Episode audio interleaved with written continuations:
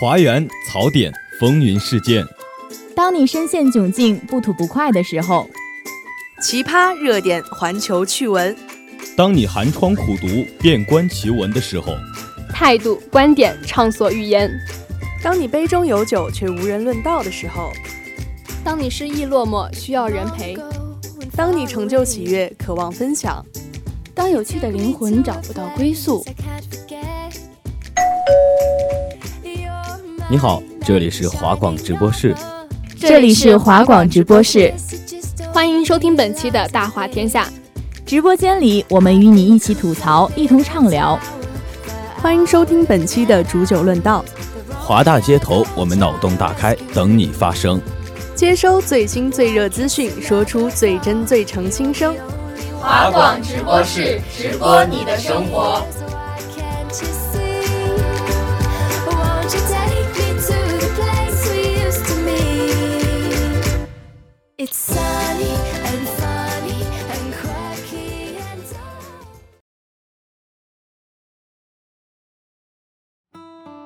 Hello，大家好，欢迎收听本期的华广直播室大话天下，我是你们直播室最帅的冷少。Hello，大家好，我是你们的主播小月亮。那我们这期节目播出的时间呢，应该是五月十五号，但是在我们录制的当天呢，是五月十二号。相信这个日子对于我们大多数的中国人而言是非常熟悉的。对，那么汶川地震呢，已经走过了十年，相信这十年啊，对咱们千千万万的中国人也带来了很多深刻的记忆。那相比于三万多人的受伤，六万多人的遇难，近两万名的失踪人口，数目庞大，但却面目模糊。在他们身后呢，失踪者家属夹在遇难者家属与幸存者之间，面对的呢，也是更复杂的境遇以及情绪。亲人们用十年甚至更长的时间去验证和确信他们的生死。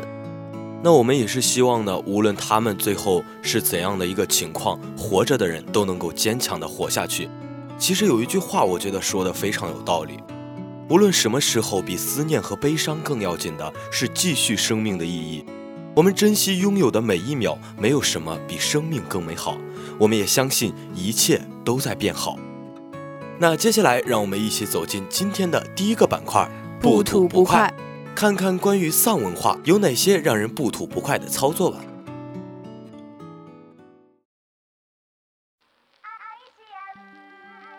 其实啊，我觉得这个丧呢，已经不是什么新词儿了。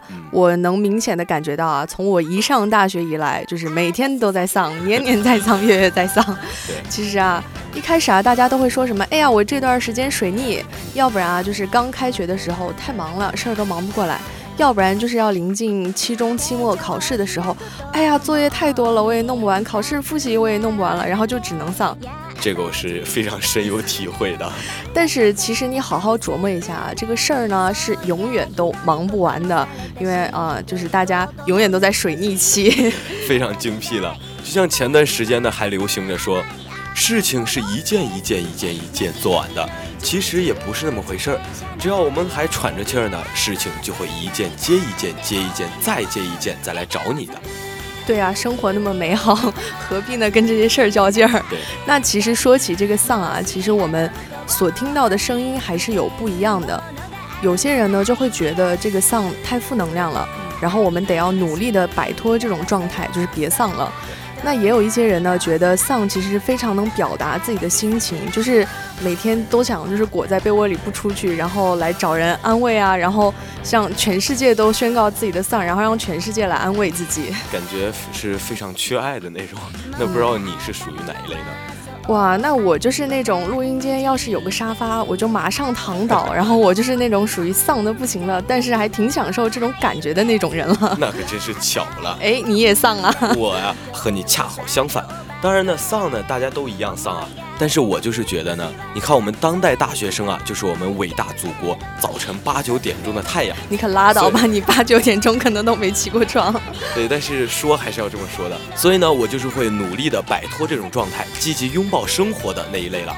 哎，那你看咱们今天来互换一下人设，这样子玩一下行不行？就是你呢，也别多嫌弃这个丧，然后我呢也就不水逆了。我们今天也就积极一回，然后来看一下，就是把这一期节目做下来，看谁能把谁征服。那你这么说了，我不应战就显得太怂了。咱们开始吧。Lady Go。那大家都知道啊，咱们直播室从来都不是按着套路出牌，然后打破这个女士优先的传统。咱们呢，男士优先，您先来。好，那你可准备好了？我怕我这第一招啊，你就受不住。嗯，你可放马过来吧。哎，刚谁说那个战书下了不应战就怂了？纯属一派胡言。你说这期节目就这么定的，咱俩就是得辩论。那应不应战，那是我说了算的吗？我要不应战还录什么？回家睡觉吗？哇，你这个打脸打的也太快了吧！你现在脸疼吗？竟然还推翻自己刚刚说的话，你这个男人啊，真的是为了赢还不择手段。这怎么第一回合就人身攻击呢？哎，不过说到丧啊，大家很熟悉，呃，但是提起这个丧文化呢，其实我是有一点不太理解。哎，你这就没有文化了吧？那我就来给你说一下这个丧文化。首先呢，我也不明白它怎么就能叫做文化呢？怎么会有人觉得丧气的状态是一种安慰、一种释放呢？难道不应该是积极阳光的状态才能够让人开心快乐的吗？而且啊，现在的丧呢，已经从一年前仅仅弥漫在成年人世界里，逐渐走向低龄化。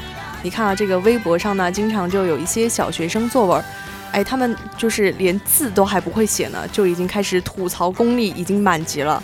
我就来举个例子啊，被刊登在中国校园文学少年号的一篇作文，叫做《妈妈这个物种令我怜惜》，出自一个五年级的小朋友之笔。作文的第一句是这样的：提到我妈妈，我很无语。如果非要我出个声，那我只有一句：呵呵。那这个祖国的。花骨朵可以说是非常有前途了，但是想象一下，我要是在家里这么说，那肯定是一顿暴揍。一转眼，你又看他又被刊登进了校园文学，说明他呀还是得到了人家官方的认可。哎，那听你这样说，我觉得你说的好像还有点道理。嗯，而且我觉得我自己说着说着，好像也有点开始倒戈了。你说话是这么说没错啊，但是好像丧真的会传染。这个真的会传染，就像我们一个寝室里啊，有时候我一个人丧了，没想到就是过段时间就感觉他们就跟着我一起，大家精神提不起精神，做什么事儿都没有兴趣的那种。嗯，对，而且就是你看啊，现在咱们都说佛系复习、佛系人生，然后看起来好像都是心态好了啊，就是对什么事情都看透了一样，什么看破红尘万事的感觉。但是其实呢，这种做法还是挺算是不作为的吧，就是有一种尽人事听天命的感觉。然后到了我们这里呢，就变成了只听天命，然后自己呢也不去做什么东西。那大家心心念念的那些什么好成绩啊、减肥啊，还有一些爱情呢？那这样子下去，长久以来你也不会有什么好结果。我觉得，虽然我是从内心里真的挺想支持你一下的，但是我们采编的稿子，它就是让我得坚守我的阵营。其实是这样啊，很多时候你说的那些，我们也不是没有努力过，但是鸡汤喝多了是真的腻。大家都知道。努力不一定能成功，但是不努力一定很舒服。你看你这种歪门邪道，虽然听起来很歪，但是还是很有理的。对，你不努力一下，怎么能感受到绝望呢？其实这种毒鸡汤呢，也都挺有道理。所以说呢，一句话正着说，反着说，它都一样。在一些独立判断能力不够强的人，他们眼里呢，或许潮流就是人生导向了。可是丧文化笼罩的这些人啊，他们不一样。他们对一件事情呢，正着看、反着看都没有感觉。就是鸡汤也好呢，毒鸡汤也罢，百毒不侵，因为他们足够丧。他们呀是已经超越了毒蛇和杠精那种级别的，脱离了低级趣味的丧。哎，那听你这样一说啊，这个丧呢还成了一种高级修为，成为一门玄学了。也不能这么说吧，至少啊它的门槛不高，但是呢也不低。我们在生活中啊，我可是从来没有见过哪个无所事事、游手好闲的人，他说自己丧，因为他呀感受不到。对，因为我觉得像一般什么样的人容易丧呢？就是有自己的日常学业工作，有自己需要定时定量去执行事情的那群人，是那些被需要的人。所以啊，就是像我自己平时会给自己定一些小目标，但是如果达不到的话，就会感觉很丧。就是怎么说呢？应该就是当你自己的行动力配不上你的野心的时候，你可能就会感觉到无比的丧气了。今天是哲学家小月亮。嗯，感谢这个名称。所以说呢，为什么我要为丧证明呢？就是因为他们呀，在自己的位置上呢，活得像一个超人，但是他们一样的有血有肉，会痛也会累。既然丧是一种无伤大雅的释放，那我们就尽情享受吧，实在没必要上纲上线。丧其实是年轻人对这个世界的温柔反抗。但是其实我不是这么看，我要在这里小小的反驳你一下啊，因为我以前呢看过一个纪录片，是关于痛觉的，数据有告诉过我们，如果人类失去痛觉，平均寿命不会超过二十岁。因为没有痛觉啊，就意味着我们无法意识到自己受了伤。所以说啊，痛觉其实是我们的自我保护机制之一。我发现，按照你这个逻辑来讲呢，我们会发现啊，难过其实也跟痛觉是一样的，也是我们自带的一种保护机制吧。而丧呢，正在一点一点的蚕食它。对，就是有一种怎么说的感觉呢？就是为了让你自己不再难过，于是强制的让自己万念俱灰。然后呢，一切好像都失去了意义。打你的那一拳呢，不是不痛了，但是啊，逗你的时候的这个挠痒呢，也因此无法见效。从外表上来看，好像你觉得你更加坚强了，但是实际上呢，你自己内心里有一块地方到底是坚强还是软弱，只有你自己知道。然后完了，咱俩这可没有辩论了，感觉说着说着，怎么统一意见了呢？对。那在这一年里呢，丧真的衍生出了太多种模样。我们嘲讽认真，我们看不上努力，我们对积极和高执行力嗤之以鼻。但这真的是一个恶性循环啊！淡漠到不知哪一天你真的把丧熬成抑郁，成了一个实实在在的悲观主义者，抬头睁眼都成了一件很困难的事，更别提照顾慢慢变老的父母，跟喜欢的人再去一趟旅行。所以啊，我叫你不要丧下去，不是因为他跟我的三观不一致，而是因为我从丧的逻辑里找到了更害人的东西。那你这一段话我听完以后真的是非常赞同啊！其实我也不是那种骨子里会很丧的人。然后我觉得呢，丧虽然说是一种文化，但是小丧怡情，大丧伤身啊。所以我觉得咱们这次的比赛好像也没有最终比下去，最终统一了一个战线。没错。那其实也算是一个 happy ending。嗯。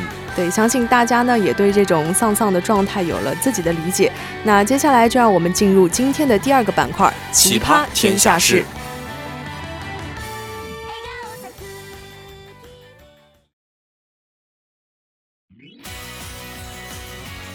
那现在又到了今天的奇葩天下事的环节了，我是主播于晨，我是主播不抖影。那不抖影，你最近有没有看微博上一个超级火、超级搞笑的一个视频？它讲的是一个店员欢迎语调特别特别的做作，你有听吗？那你说的这个视频我好像是没有看过，不过看你戏这么足，你就现场给我来一段呗。啊，行行行，谢谢你夸我戏足，这也是我的一个优点之一。那其实它的整个视频分两段，第一段呢是一个女店员，女店员她是这么说的：“欢迎光临我森。” 这是他的第一段啊。第二段是一个男店员，男店员呢是这么说的：“欢迎光临。”其实我们去逛商场呀，还是去餐厅，也有很多这种事情发生。他的店员的欢迎语气都非常的做作，非常搞笑。那你说的这个我还是挺有体会的。就每回去喝那个一点点，然后买好了之后准备走，说完谢谢，然后那些就突然间会有一个小哥起个头写单，然后十几个人一起大喊谢谢光临，真的是把我吓得一阵尿颤。我也是，之前逛商场的时候，有些服装品牌，你进去的时候他只说四个字，欢光随选，欢光随选四个字就已经代表了欢迎光临随选。比如说我读的稍微快一点啊。欢光随选，就像欢迎光临，请随意挑选的样子。当你走的时候，他们又会说谢光临，就是谢谢光临。对，真的有的时候就是那些店员念店名，然后用特别浮夸做作的语气说欢迎光临或者是谢谢光临的时候。对对对，我又想到一个，我又想到一个，就是去服装店里，我在门口，那个小姐姐走过来说欢迎光临杰克琼斯。不知道你有没有这样的经历，反正我是超级多的。对，就有的时候去逛商店的时候，听他们那些店员说欢迎光临，然后他们念店名，不抬头看招牌，真的不知道他们在说什么。对他其实说起来就有种敷衍的感觉，念得非常快，然后语气也很奇怪。那你刚刚说奶茶店员小哥，他们大多数都是兼职的，然后兼职的时候呢，就会预先受到这样的培训。哎，不过说起这个兼职啊，我可是见过很多奇葩的兼职，不知道你有没有见过？就是像类似于那种招收家教，只招男不招女，或者只招女不招男，有性别限制，或者是说还有什么颜值限制啊、气质要求，类似于这种的吗？你这个都不算奇葩了。昨天我在一个兼职群里见到了更奇葩的，他的要求是假装被我们家的奶茶吸引，排队过来购买。喝奶茶的时候要表现出奶茶味道很好的感觉。哎，那看样子于晨你这种演技派很适合去试一试。过奖了，过奖了。不过，如果要是他们家的奶茶真的很良心、很好喝的话，我还是可以试一下的。如果是那种不好喝，只是为了宣传而搞这种手段的那种奶茶的话，我迄今还是有职业操守和职业道德的。也是，其实我觉得吧，一个店想要长久的经营下去，提高自身的产品质量和服务质量才是硬道理。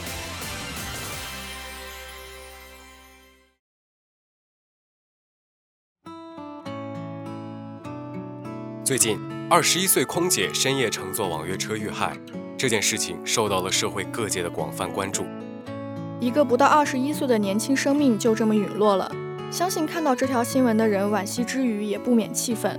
犯罪分子如此丧心病狂，女孩们的出行安危又一次成了社会热点话题。独自出门的女性到底该怎么保护自身安全？打车的时候又应该注意些什么呢？那在这里，我们给各位女性朋友一份防范指南，以保证你最大程度上的保护自己，避免危险。一、打车出行时尽量不要去人少偏僻的地方，尽量要求司机走照明能见度好、行人车辆较多的路段。二、深夜打车时最好结伴出行，尽量不要单身出行。三、上车前最好给家人或朋友打电话，或截屏转发网约车车辆信息内容。电话中应该要说明以下信息：网约车车型、网约车车牌、上下车地点。四、上车后要注意，尽量不与司机发生争执，以免发生意外。五、上车后尽量坐在车后排司机后面的位置，千万不要坐在副驾驶位置。夜间乘车时要打开三分之一的车窗，方便进行呼救。出发前检查车锁及车窗使用情况。六、要随时注意行车路线。不要始终玩手机或是睡觉，发现行车路线不对，随时提出来，以免出现意外情况。七，不与陌生人拼车，以免遇到不法分子或遇到司机与不法分子合伙设局。八，必要时可使用车内物品充当武器，例如车位头枕和随身钥匙。九，如发现情况不对，应立即报警或求救。其实啊，不光是要提醒各位女性朋友如何保护自己，更重要的是要改善整个社会的治安环境。社会要加强监管力度和法律机制，更要加强社会思想道德教育建设。改变社会环境这条路任重道远，但是所有人一起努力，相信我们的明天会越来越好。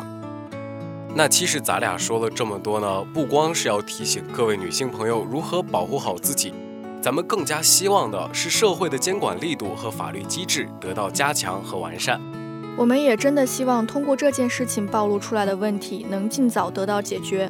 不管是男性还是女性，都需要一个更加安全的出行环境。我们虽然无法预估危险的到来，但还是要相信这个世界是很美好的。好了，那本期的华广直播室大话天下到这里就要跟大家说再见了。播音冷少于晨。不抖影小月亮，写彩编小丸子机务大黄，共同感谢您的收听，我们下期再见，拜拜。